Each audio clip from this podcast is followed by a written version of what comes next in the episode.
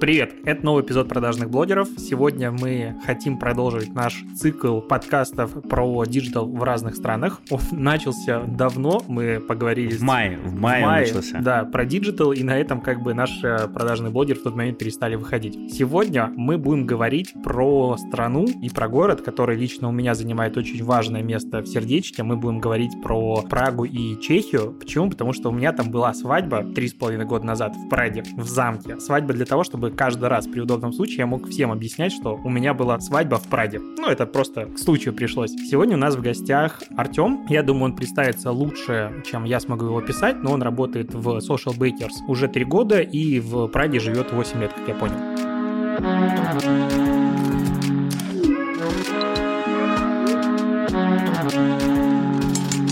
Скажи, как тебя занесло на чужбину? В первую очередь хотел поблагодарить за приглашение. Это очень приятно и честь для меня оказаться на вашем подкасте, который сам уже слушаю не первый год. Собственно, да, меня зовут Артем Бокий, мне 26 лет. В Чехии я проживаю 8 лет. Собственно, по классике после 11 класса, после школы переехал сюда учиться на бакалавриат. Закончил высшую школу экономики и уже ровно 4 года работаю, в том числе в Sushi Bakers уже ровно 3 года. И на данном этапе я максимально погружен в маркетинг именно ресторанного бизнеса. А чтобы погружение в чешский рынок э, digital а был более полноценным, подготовили короткую такое объяснение вообще про страну Чехию, потому что это страна в Центральной Европе, население 10,7 миллиона человек, по последним данным. Интернетом там пользуются 88% человек, это почти 9,5 миллионов. Соцсетями 69% населения, 7,39 миллиона человек. А самые популярные сайты в целом не сильно отличаются от э, мировых, там есть и Google, и YouTube, и Facebook, но при этом есть и локальные новостные площадки. А что по соцсетям? Соцсети YouTube первое место занимает по объему аудитории 7,4 миллиона человек, это ежемесячная аудитория. Facebook второе место 5,2 миллиона, Instagram 3 миллиона, ну и рядом Facebook Messenger 4,5 миллиона. К сожалению, по WhatsApp не нашел статистики, но судя по тому, что они первое приложение по а, ежемесячной активной аудитории среди всех, то я думаю, они сильно опережают всех своих конкурентов. Интересно по другим соцсетям. LinkedIn 1,8 миллиона человек, Snapchat 945 тысяч, Twitter 568 тысяч, но Pinterest, который как бы у нас считается вообще какая-то локальная история, 1,2 миллиона, то есть больше, чем э, Snapchat и Twitter. По поводу какими девайсами пользуются, iPhone занимает 23% рынка всех смартфонов, ну, тут ничего удивительного а по самому объему рекламного рынка. В 2020 году Digital интернет digital интернет, а, реклама в интернете оценивалась в 1, ну и почти 1 миллиарда долларов, э, причем почти половина из этой суммы 467 миллионов уходило на поисковую рекламу, а 368 миллионов долларов уходит на рекламу в социальных сетях, ну и там незначительно на э, 69,9 миллиона реклама видео, 113 миллионов это баннеры всякие и так далее. А рост самый большой наблюдается как раз-таки у, ну, год к году, 9% а э, по рекламе в социальных сетях, туда сделали упор а, основные игроки. А мы в этом подкасте будем много обсуждать ресторанную сферу. Я нашел вот интересную статистику, что 2 и почти половиной миллиона человек пользуются различными сервисами доставки еды, при этом в среднем один человек за год э, тратит на доставки еды 78 долларов в год. Такая вот Чехия, а дальше переходим обратно к подкасту. Честно говоря, мне хочется в первую очередь задать какой вопрос. Скажи, пожалуйста, вот 8 лет ты уже там живешь, и, соответственно, можно, наверное, сказать, что погружаемость э, и в местный digital рынок, да и, в принципе, весь рекламный рынок, который э, в Чехии есть, у тебя уже достаточно, ну, большой опыт есть, и во многом разбираешься. Скажи мне, пожалуйста, в чем, наверное, заключается главное отличие вот от российского рынка, от российского рекламного рынка для человека, который, ну, условно, переезжает туда жить? На что ты обратил внимание, условно, в первые годы, когда жил в Праге? В первую очередь стоит вообще отметить, что по моему мнению, и, и скорее всего это такое объективное мнение, диджитал-маркетинг в целом в Европе гораздо уступает диджиталу в СНГ, особенно в столицах. Это практически факт, и это видно сразу же. Основное отличие, в принципе, маркетинга между Европой, Чехией и, если брать СНГ, это в том, что до коронавируса и до эпидемии маркетинг в Чехии был полностью построен вокруг туристов, и, в принципе, он не был на таком высоком уровне, и потому что не было в нем особо и нужды. Когда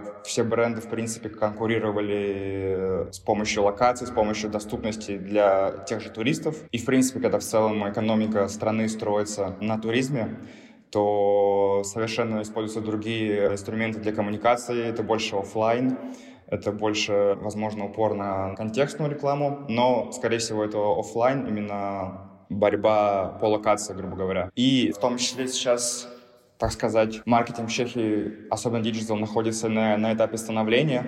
После эпидемии во время эпидемии бизнесы начали понимать, что нужно бороться за локальную аудиторию, за локальных жителей. Собственно, поэтому сейчас начался очень серьезный толчок в онлайн-маркетинге, в том числе благодаря эпидемии. То есть я правильно понимаю, что если мы говорим про время, которое было там до коронавируса, то основной упор каких-нибудь кафе, заведений, гостиниц и всего остального, например, во всех рекламных кампаниях, во всех своих соцсетях, соцсетях, ну, во всех коммуникациях в основном шел упор на тех, кто в страну приезжает. То есть э, работа с внутренним рынком практически не велась. Правильно я понимаю? Да, то есть до ковидных времен, так как все рестораны в основном жили за счет туристов, теперь представьте картину, когда границы закрыты, на утро просыпаются бизнес-рестораны и понимают то, что просто нет клиентов, во-первых. А во-вторых, понимают, что нужно выходить на, на локальную аудиторию. Этого сделать никак не получается, потому что нет именно той э, связи с локальной аудиторией, которая дает дается посредством соцсетей, которая дается посредством онлайн-рекламы. И были даже такие случаи, что просто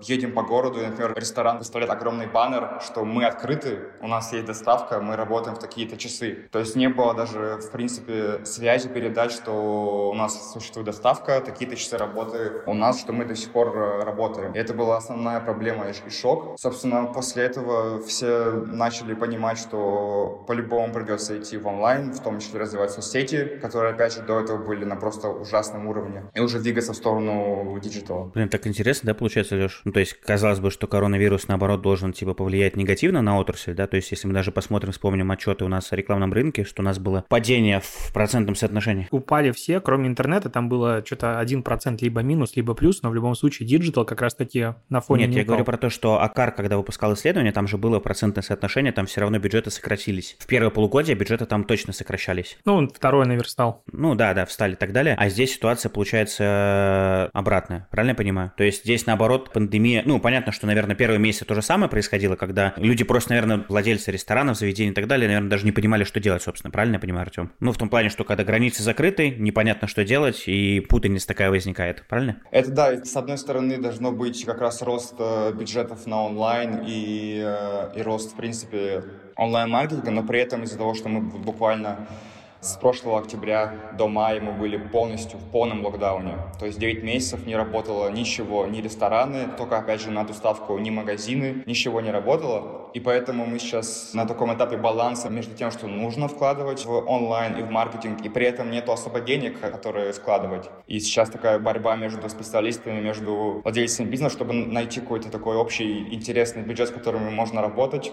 Поэтому существуем и работаем уже вот так вот э, второй год. Слушай, у меня тогда вопрос сразу в тему, потому что ты сказал про деньги. Я вижу, что у тебя ну, есть агентство, которое занимается, специализируется на ресторанном бизнесе. Да. О том, каким образом вообще совмещать агентство и работу Social Bakers, там еще с тобой обсудим, я надеюсь. Но вопрос интересен в другом. Вот есть проекты, которые, ну, по сути, классическое ведение соцсетей какого-то бара, в основном, в вы да. делаете контент. Сколько такой проект может стоить в месяц? Сейчас мы выходим на чеки от 600 до 800 долларов э, в месяц.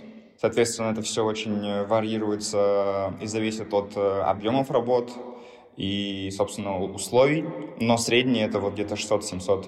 Это только создание контента, условно, ведение аккаунтов, или это полностью там и продакшн, условно, фото? Да, это комплекс, в который входит, собственно, точно работа в Инстаграме и Фейсбуке, и только обговариваются отдельные бюджеты, собственно, на таргетинг. И у тебя какая команда работает в среднем на одном проекте? На одном проекте в среднем работает точно project менеджер. Я отвечаю с партнером за коммуникацию с клиентом. В основном работает таргетолог, если есть потом надобность. Остальные уже такие за доп. бюджеты дизайнер есть, сторисмейкер, контент-креатор. Мы сейчас, в принципе, как раз к этой теме пытаемся выстроить э, такую интересную структуру, потому что, как обычно бывает в таких агентствах на нашем уровне, просто агентство ведет набор клиентов и отвечает заказы клиентов и полностью скидывает э, проект на одного проект менеджера который делает и таргетинг, и создает контент, и все полностью своими руками.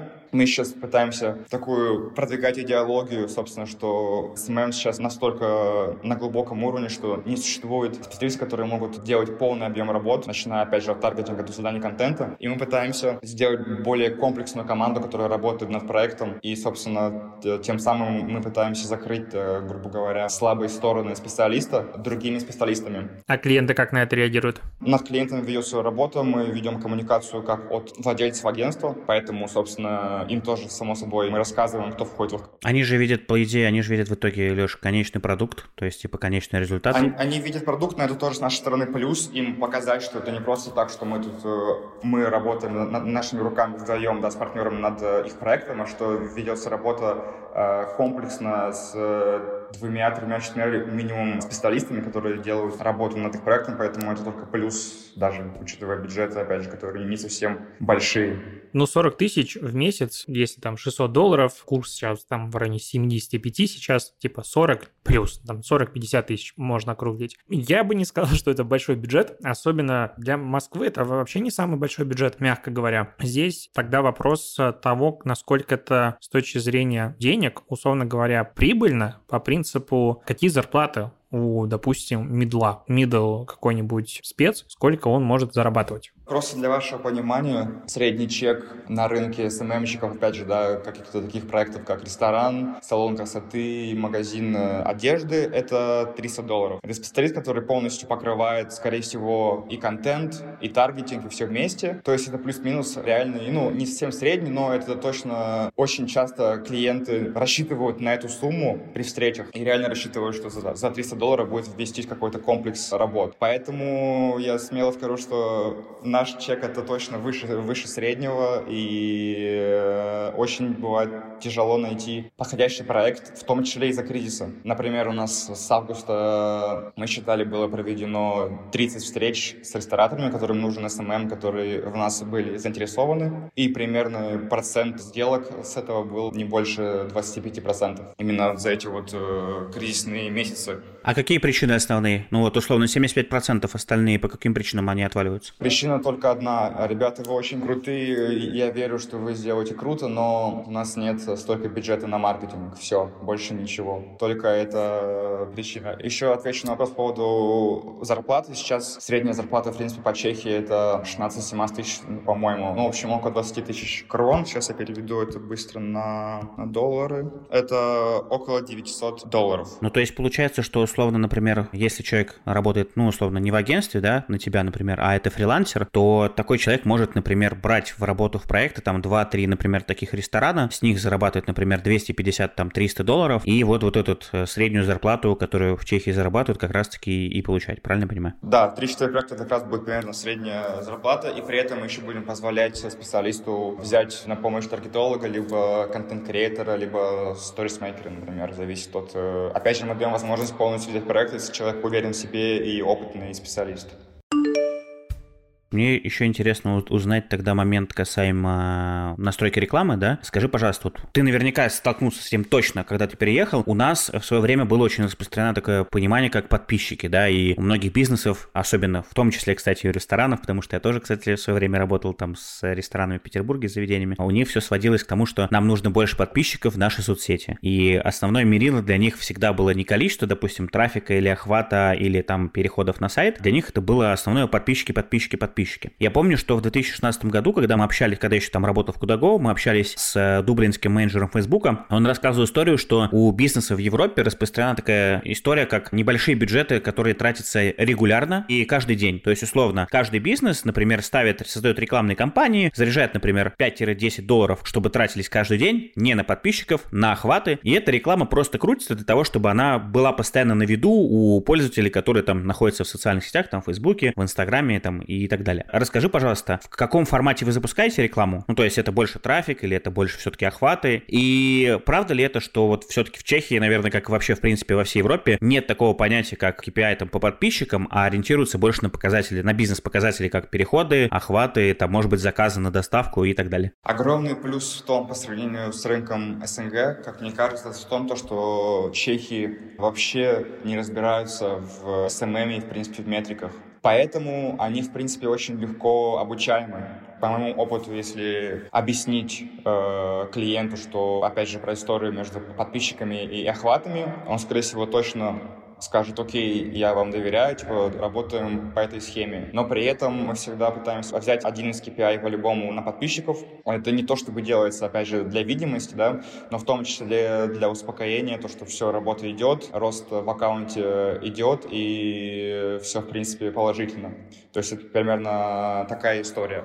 По поводу таргетинга, у меня очень такое специфичное мнение и очень субъективное по поводу таргетинга в, в нашей гастросфере, в ресторанной. Само собой, у нас есть проекты, где упор идет на доставку уже заказа онлайн. Там по-любому используется трафик, и когда нужно именно принести, собственно, заказы. Но когда мы работаем с, с рестораном классического типа, где очень важен experience как гостя внутри ресторана, мы стараемся делать такой микс, опять же, настройки на узнаваемости и микс трафика на Инстаграм, и иногда в том числе на сайт. Но, опять же, сайт в Чехии в ресторанах не особо развитый. Это просто будет там меню, какая-то общая информация о ресторане. Даже вряд ли там будет какая-то прямая ссылка на бронь столика. Это все делается через, через Инстаграм или через прямой звонок. Поэтому в классических ресторанах делается упор именно на либо трафик Инстаграм, либо работа с узнаваемостью по какой-то определенной локации, привязанной к ресторану. Хорошо, тогда у меня еще возникает вопрос. Ты сказал, что есть заведения, которые работают, я так понимаю, с агрегаторами на доставку. Я так понимаю, что основной агрегатор, наверное, который работает на территории Чехии, это Uber Eats, да? Или какие-то есть еще другие? Mm-mm. Uber Eats вышел из рынка полтора года назад. Сейчас у нас их три. Это Volt, местный Дамы Идла и Bolt Food. Я так понимаю, что у каждого из этих сервисов есть наверняка еще рекламные инструменты внутри. Вы работали с ними? Во-первых, э, то, что про доставку я больше имел в виду именно проекты, которые сами такие же агрегаторы. И, например, Dark Kitchen сейчас модный, да, в, в Москве. У меня есть клиент Dark Kitchen, это первый Dark Kitchen в Праге, который появился буквально полтора года назад. Мы сейчас работаем с ними, и вот как раз у них, так как упор на, на доставку, мы в том числе работаем трафиком на сайт. Но когда мы работаем с ресторанами, у которых, опять же, идет через агрегаторы доставка таких как Volt и Bolt Food, ни один ресторан не захочет, и все против продвижения именно заказа их э, продуктов через эти агрегаторы. Это больше как такая запасная, вспомогательный инструмент для прибыли для них. Опять же, мы знаем, какие там у них проценты за, за заказы, обычно это около 30%, даже может быть больше. Поэтому по нашему опыту, когда ты делаешь рекламу какую-то прямую, да, на заказа ресторана через Вольт, тебе, скорее всего, напишут, э, ты что, сумасшедший, это трата денег, это нам не нужно, давай будем продвигать take away ну да, получается, что это лишнее действие, потому что получается, что вы тратите деньги клиенту, условно, да, и ведете на страницу агрегатора, да, и где человек может заказать у вас, может не заказать у вас, и плюс еще ресторан заплатит 30% комиссии за... То есть это, ну, понятно, что это не, непонятные косты какие-то. Даже когда нету доставки у ресторана, и он только во время коронавируса доставляет еду через Вольт и разные агрегаторы, ресторан все равно предпочтет делать рекламу только на заказы собой и такого рода продвижения. Это практически всегда мы с этим тоже сталкивались, когда мы как раз пытались построиться под первую волну коронавируса, продвигали и в том числе все рестораны, делали удобные ссылки на заказы на все три агрегатора и получали фидбэк, что, ребята, нет, давайте лучше попробуем какой-то свой способ заказа через, опять же, с собой и тому подобные вещи. Я хотел немножечко уйти от э, темы ресторанов, потому что мы все-таки диджитал хотим обсудить, и поговорить про блогеров, мою тоже такую достаточно любимую тему. Какой контекст? Есть ощущение, что ну, блогеры очевидно, по всему миру сильно развиваются. Их становится больше, они становятся дороже, сотрудничество с ними становится разным, но когда мы обсуждали блогеров в Израиле, оказалось, что рынок инфлюенсер-маркетинга в России сильно более продвинут, чем в Израиле. Что ты можешь рассказать нам про Чехию? Есть ли блогеры локальные, местные? Насколько их много? Пишут ли они тексты в Инстаграм? Вообще, какими платформами они пользуются? Сколько стоят? Сложно ли с ними работать? Бартер, не бартер и так далее. Это хочется послушать. Я опять же повторю мысль, что в принципе весь диджитал-маркетинг, особенно вещи около SMM, в России в СНГ выше по уровню, чем в Европе, особенно если мы берем более такую центрально-восточную часть, поэтому это вообще не новость. А по поводу блогеров я скажу, что их развитие как такового инструмента SMM началось, я, я бы сказал, даже, наверное, буквально перед эпидемией. То есть до этого были какие-то такие локальные, больше блогеры с телевидения, с радио. И, само собой, очень большой сегмент блогеров пришел после ТикТока. То есть во время начала эпидемии я знаю, что в России был ТикТок популярен и до коронавирусов и локдаунов, но в Чехии такой именно упор и рост подобных блогеров начался благодаря полному локдауну. Опять же, молодежь начала этим заниматься. Пришел очень большой новый виток этих блогеров. Я думаю, что процентов 30 сейчас это точно блогеры, связанные как-то с ТикТоком и так далее. По поводу работы с ними, раньше это было очень элементарно, опять же, потому что для них в том числе это все новое, и сфера новая, мы работали только по бартеру. Сейчас это все плюс-минус сегментируется на количество подписчиков и статистику. То есть если мы берем, во-первых, мы работаем только по бартеру, опять же, исходя из, из бюджетов, и в основном мы способны работать по бартеру с блогерами, которые не больше 150 тысяч подписчиков. То есть больше это, скорее всего, точно уже какие-то финансовые выплаты, либо Э, оплаты за промокоды и так далее. Поэтому мы сейчас находимся примерно в этом промежутке, где мы можем легко найти блогера по бартеру, да, на ужин или, опять же, э,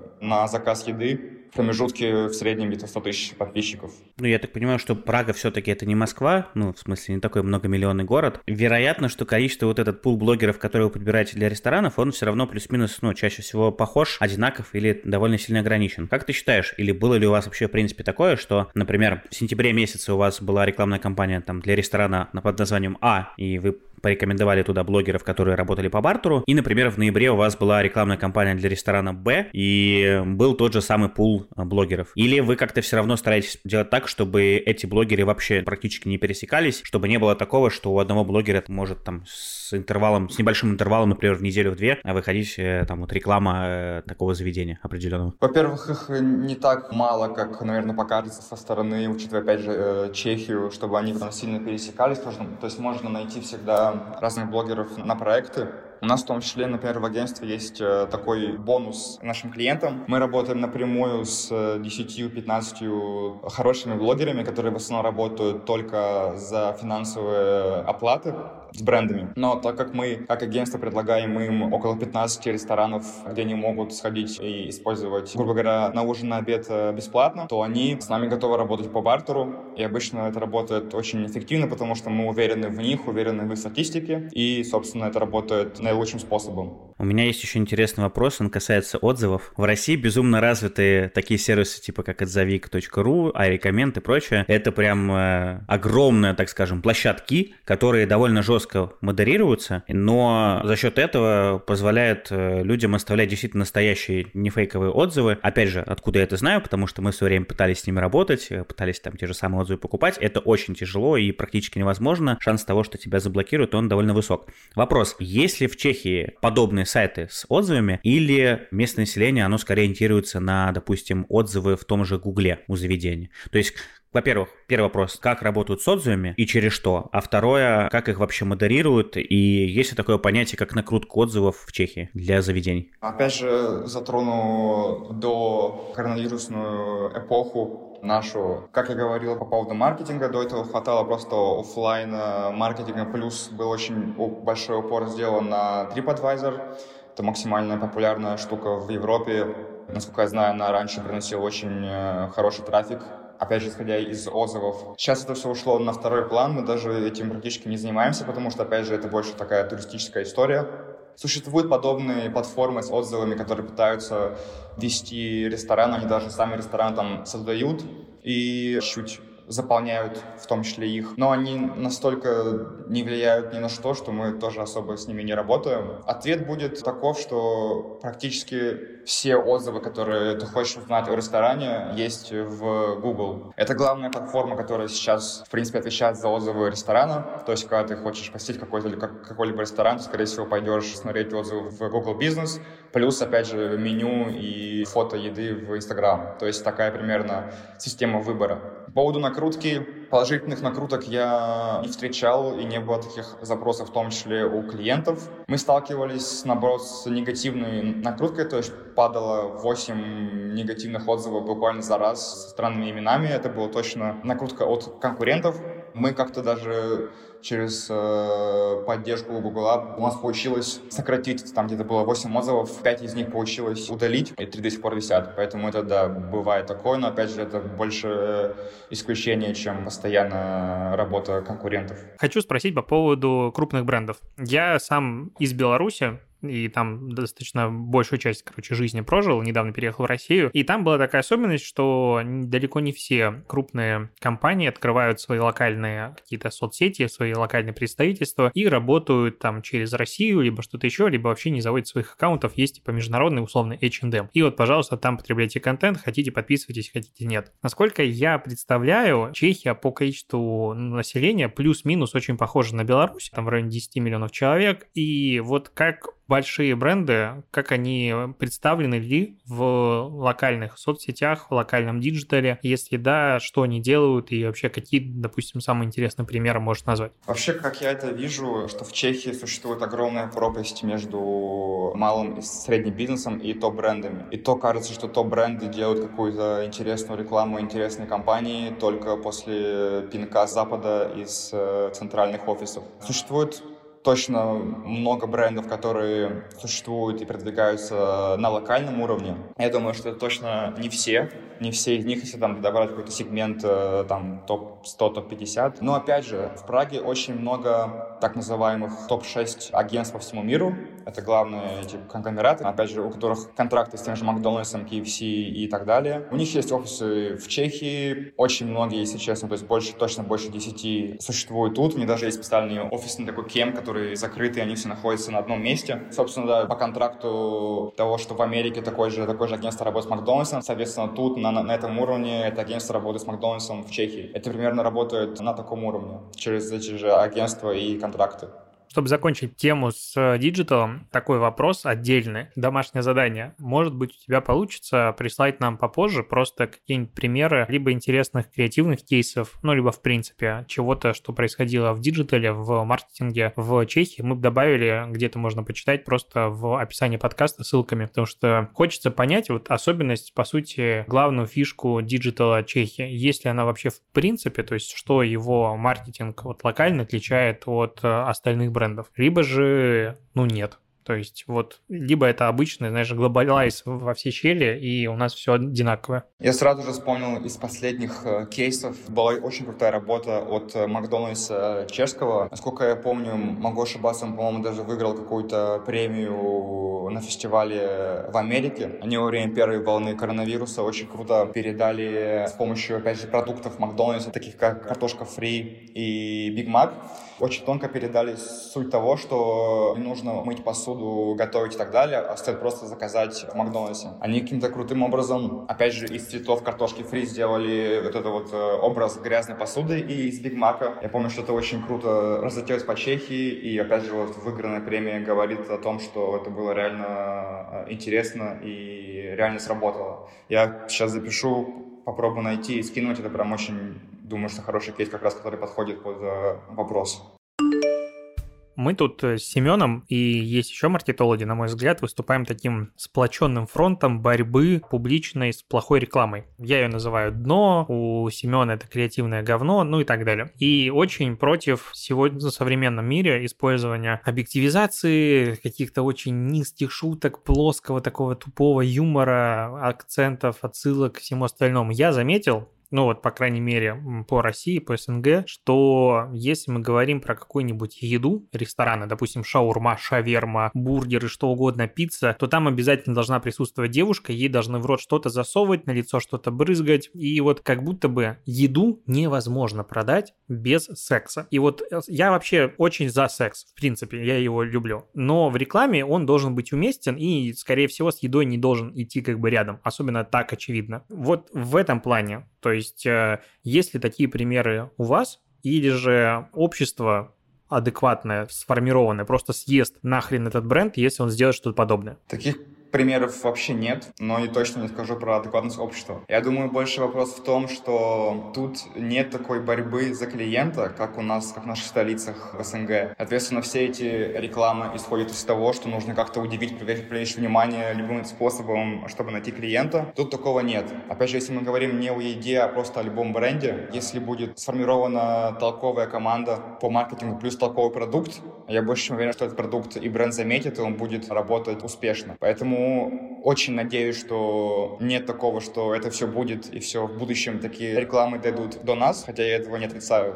Но на данном э, этапе нет смысла уходить в такую стезю и пытаться таким способом привлечь клиентов. Это все можно сделать, все еще можно сделать на простом, адекватном уровне и без какого-то дикого креатива и без супер идей. Но тут скорее не про супер идеи, а про хайп, вирусность и использование каких-то низменных посылов, желаний, чтобы привлечь к этому внимание. Это не распространено. Супер идея имею в виду то, что даже не стоит что-то придумывать супер креативное и супер крутое, что привлечь, имеется в виду по адекватному самое крутое, что привлечь к своему бренду внимание. Можно сделать это все качественно, на хорошем уровне, без каких-то сверхусилий и тому подобного. Вторая напасть отечественного диджитала. С одной стороны, у нас есть гивы в разных его проявлениях, giveaway и все остальное, думаю, тебе это знакомый термин. А с второй стороны, монетизация этой аудитории через инфо-цыганство. Мне, кстати, недавно написали, что инфо-цыганство говорить нетолерантно, потому что это оскорбление, и когда будет типа инфоеврейство и все остальное, и так нельзя говорить. Ну, короче, плохой инфобизнес и какая-то реклама ставок, э, вот этого всякого говна и прочего-прочего. Есть ли у вас такое? Монетизируют ли блогеры свою аудиторию через какие-то говенные курсы? Инфобизнеса в Чехии нет. Это, наверное, громкое высказывание. Скорее всего, э, существуют какие-то кейсы и примеры, но это даже близко не на такой волне, как сейчас в СНГ. Поэтому с этим нет сейчас прикосновений и проблем. Гивы по-любому появляются, но они больше делаются как-то чуть по-другому. Не через топовых персон по типу, да, Миша Литвина, который собирает э, к себе других спонсоров. Это делается как-то через просто, грубо говоря, какой-то человек или какой-то страница специально пишет, что давайте мы поучаствуем, с вас то-то, с нас то-то. То есть это на таком очень низком уровне, опять же, никто на это внимание не обращает, и это, опять же, не на таких объемах, чтобы об этом говорить. И ставок, э, чего-то подобного тоже нет? Ну, они как бы есть, но они точно не, не чешские, а, скорее всего, какие-то такие международные европейские компании. Есть чешские, но это, скорее всего, не о диджитале, это просто о мужиках среднего класса, которые после работы заходят, развлекаются и ставят что-то на футбол или на хоккей. То есть это все на таком уровне. Именно чтобы были какие-то постоянные рекламы ставок через блогеров, через просто таргетинг, такого нет. Вообще, как бы у меня по поводу Праги есть типа вопросы. Это же много туристов есть, наркотики всякие, легкие и так далее. А в соцсетях это как-то распространяют? Не знаю, аккаунты интересные есть? Ну, Телеграм, соцсети, правильно же.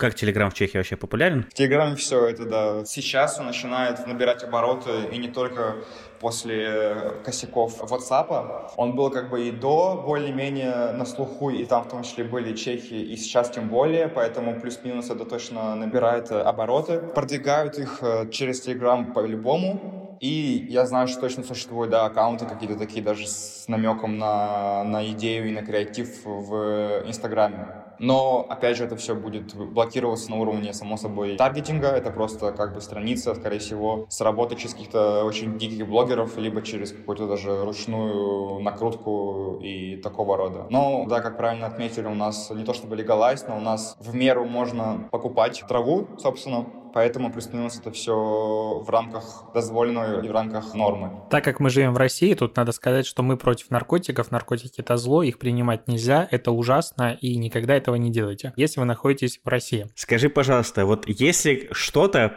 в российском, ну, или в диджитал в СНГ, почему ты, находясь в, в Чехии, скучаешь? Вот чего тебе не хватает? В принципе, есть такое скучание по всему, что происходит в диджитале в СНГ. С одной стороны, это хорошо, потому что рынок плюс-минус еще не развит, и есть э, возможность показать да, какие-то свои навыки, в том числе посмотренные с СНГ, и захватить как можно больше клиентов и проектов. С другой стороны, рынок к этому еще не совсем до конца готов, и поэтому это такая борьба двух зол, то, что вроде бы как круто, то, что мало специалистов, опять же, их уже немало, мало очень толковых и качественных специалистов, которые предоставляют э, хороший уровень работы, и при этом рынок еще только на этапе становления, и не все готовы платить, опять же, за хорошую работу. Всегда мы смотрим в сторону СНГ, точно не в сторону Запада, большая часть рынка, в принципе, SMM и диджитал состоит из э, специалистов из СНГ. Мало того, что, в принципе, SMM двигается именно, я,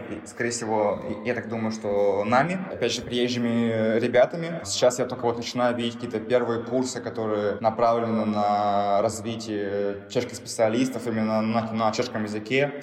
До этого это вообще ничего не было. Поэтому, само собой, есть такое чуть скучание, и эх, у нас такого нет, такой-то рекламы, и всегда мы посматриваем за СНГ развитием в этом плане, это сто процентов. Итак, Social Bakers.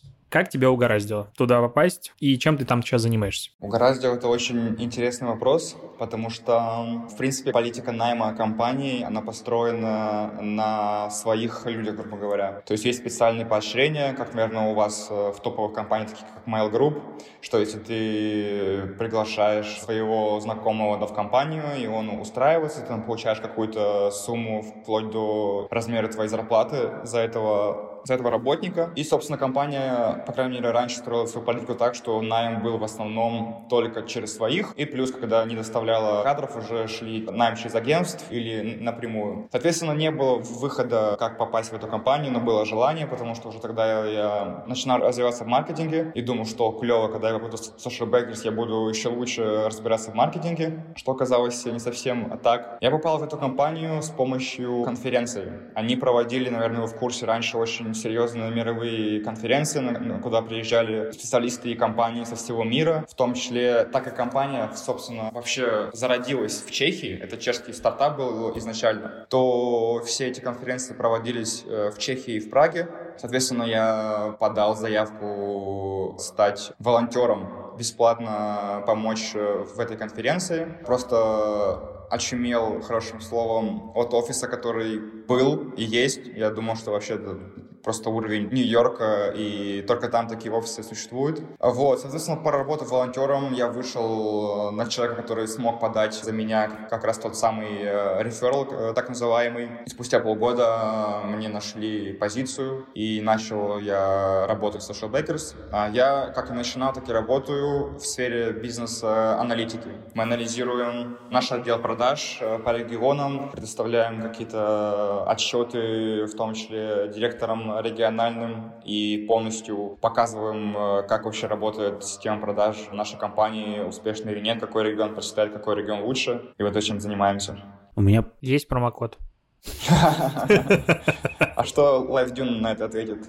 Что я очень сильно люблю LiveDune, но это не мешает мне что-нибудь интересно смотреть и у вас. Я просто очень люблю всякие исследования, статистику, и как-то не добирался до Social Bakers, потому что не православные цены там. Да, в этом и прикол, то, что Social Bakers входит в топ-3 по доле рынка в мире, топ-3 инструментов. Соответственно, и клиенты там по типу Samsung и BMW. Крупные, у которых высокий средний чек. Да, там как бы чек у нас начинается вроде бы с 500 э, долларов, но как бы доходит он, само собой, до других э, цифр неправославных. Как сказал Алексей. Поэтому в целом, да, примерно так это и есть. Я так понимаю, что поэтому в России он особо и не выстрелил. Я помню, что, по-моему, в 2013 году они приходили, или в 2015 Social Bakers в России, прямо с помпой запускались. Прям я помню, что у меня на тот момент я уже общался со многими ребятами из агентства, они все такие говорили, да, все, мы точно будем им пользоваться. Типа, все, крупный игрок пришел на рынок, и как-то вот прошло там сколько, 6-7 лет. В России, по крайней мере, вообще про него практически ничего не слышно. И у нас, ну, чем у нас в основном пользуются? Наверное, вот LiveView, какие-нибудь бренд Analytics, наверное, такими инструментами. Просто потому, что они банально дешевле. Хотя, если честно, мы в свое время смотрели с ребятами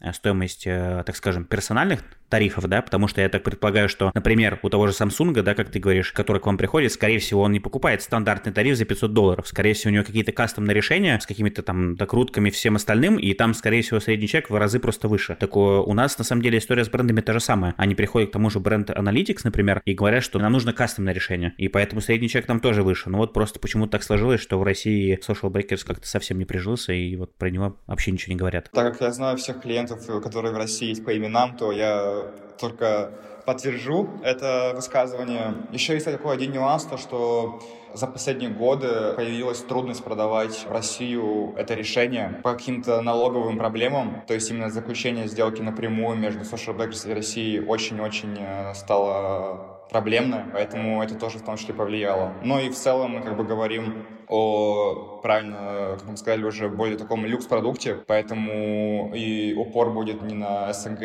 а больше в сторону Америки, даже не Азии, я бы сказал, в сторону Америки или Ближнего Востока, как-то так.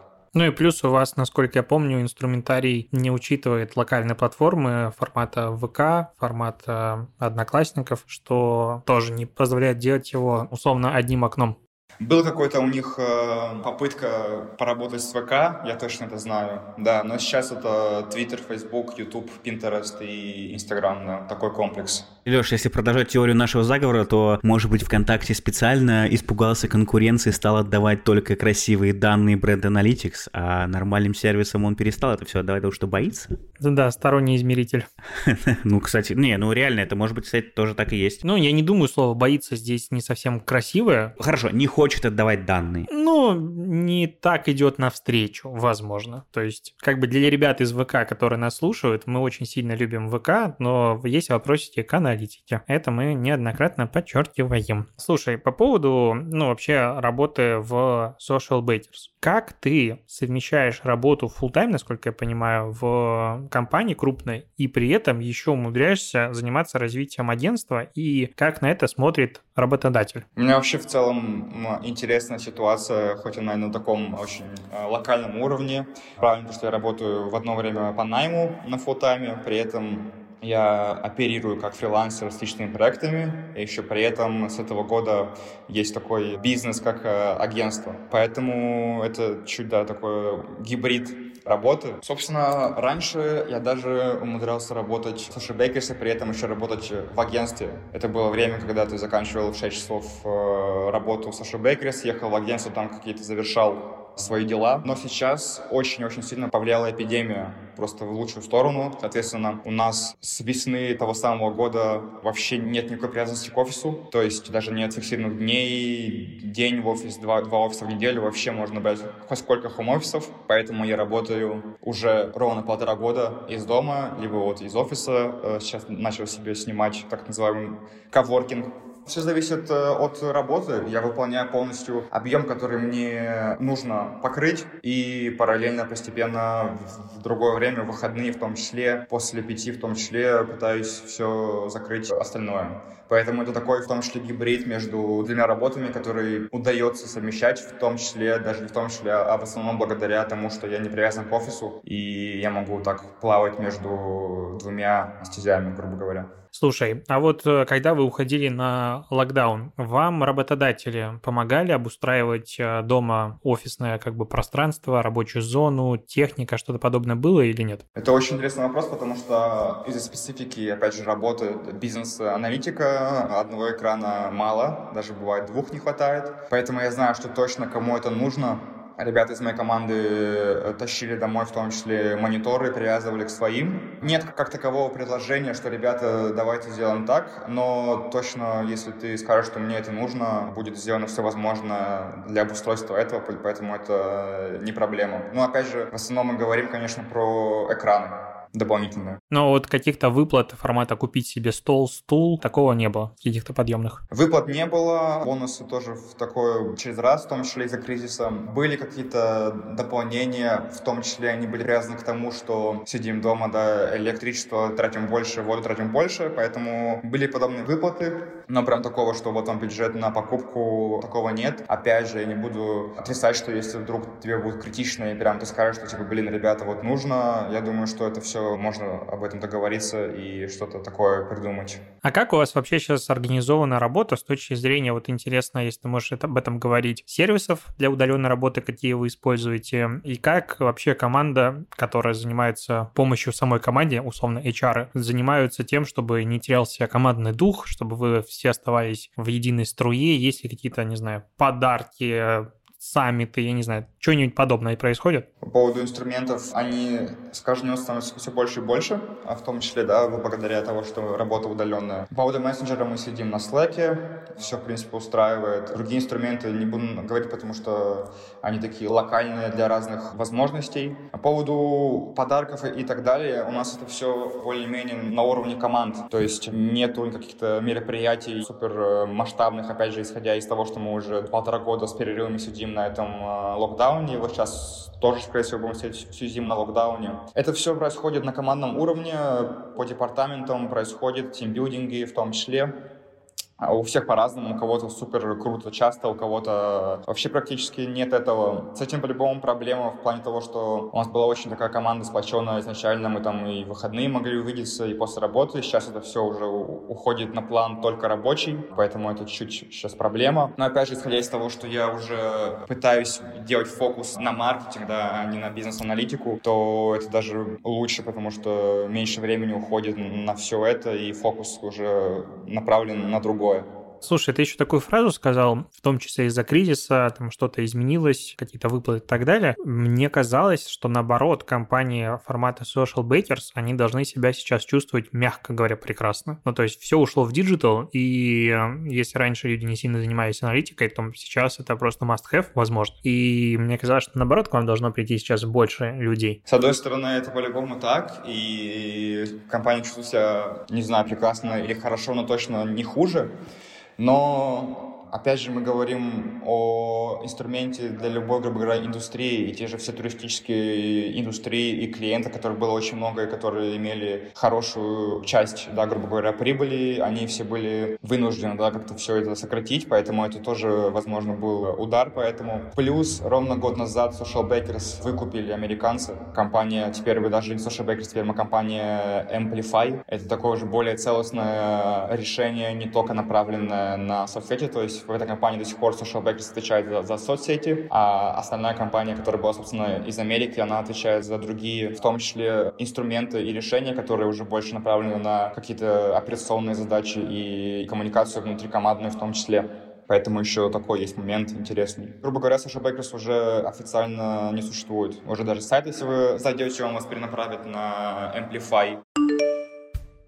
Последний, самый такой вопрос. Я понимаю, что, скорее всего, тендерные процедуры – это пока не уровень клиентов э, вашего агентства по чекам и клиентам. Но есть ли у вас постоплаты? Это даже не уровень, э, в принципе, ресторанной индустрии, сто процентов. То есть, ну, само собой, что Макдональдс, KFC тоже, да, ресторанная индустрия, но в целом это вообще не об этом. По поводу постоплат, они, скорее всего, есть, да, зависит от, опять же, кто как работает, но на нашем опыте это все за все 3-4 года, что я работаю, не было, в принципе, даже просьб да, сделать постоплату. Это в основном все перед началом работы. Даже все это прописано в контракте, поэтому с таким я не сталкиваюсь. Не знаю, опять же, как на уровне высшем это происходит, но на уровне на том, о котором я знаю, этого нет. А в России это, кстати, Леш, распространено. Я даже сейчас могу вспомнить кучу примеров, когда мы работали в том числе с ресторанами, с, там, с кафе и так далее. Ребята говорили, ну, давайте там после платы ну, на месяц, потом так на два, давайте попозже. То есть у нас это, конечно, мне кажется, намного больше распространено, чем... Но это, кстати, прикольный поинт. Ну, слушай, у меня даже тут как блогеру постоянно предлагают сделать постоплату. Я такой, не, чуваки,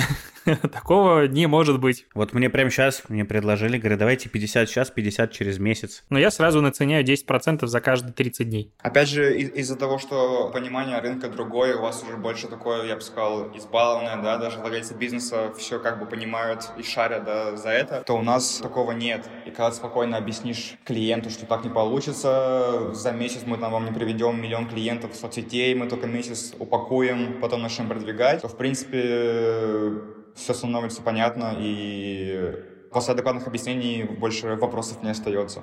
Слушай, ну звучит это, конечно, очень прекрасно, приятно, то есть как будто бы Чехия это действительно как будто бы пора в Чехию классная переезжать. страна, пока не слышишь стоимости, ну типа Чехия. Разные уровни, поэтому и разный подход. Ну, как я понимаю, из-за того, что локальный рынок, он достаточно небольшой, а компании, в принципе, не могут в него инвестировать большие бюджеты, это единичные какие-то случаи, все остальное это либо обслуживание туристического потока входящего, с которым соцсети не сильно, скажем так, помогут, либо локальный рынок, который реально небольшой, и по сути это похожая ситуация на Беларусь. Реально очень похоже с того, что я услышал, с поправкой на то, что все-таки ну, в Беларуси экономика, мягко говоря, более слабая, но при этом косты заведения ресторанов плюс-минус реально похожи. Ну, то есть, может быть, там чуть-чуть меньше, но, опять же, у вас зарплата все-таки выше, и это все какую-то дельту съедает. Это для меня было, конечно, удивительно. Я думаю, будем заканчивать на этом. Спасибо большое, что ты вырвался. И хотим сказать большое спасибо, что ты уделил нам, получается, почти полтора часа. Спасибо только вам, говорю. И что мы сможем опубликовать этот подкаст на лучшей бесплатной и безлимитной платформе для подкастеров mave.digital. А Спасибо тебе, спасибо ей, спасибо всем, что дослушиваете. Оценки пишите в Apple подкастах, оставляйте отзывы нам везде. И, кстати, сейчас на сайте продажных блогеров на mave.digital, ссылочка в Телеграме есть, можно лайкать или дизлайкать выпуски. Вот что, нигде такого нет, а тут можно. Можно лайк, зайти, лайкнуть или дизлайкнуть выпуск. Приколи.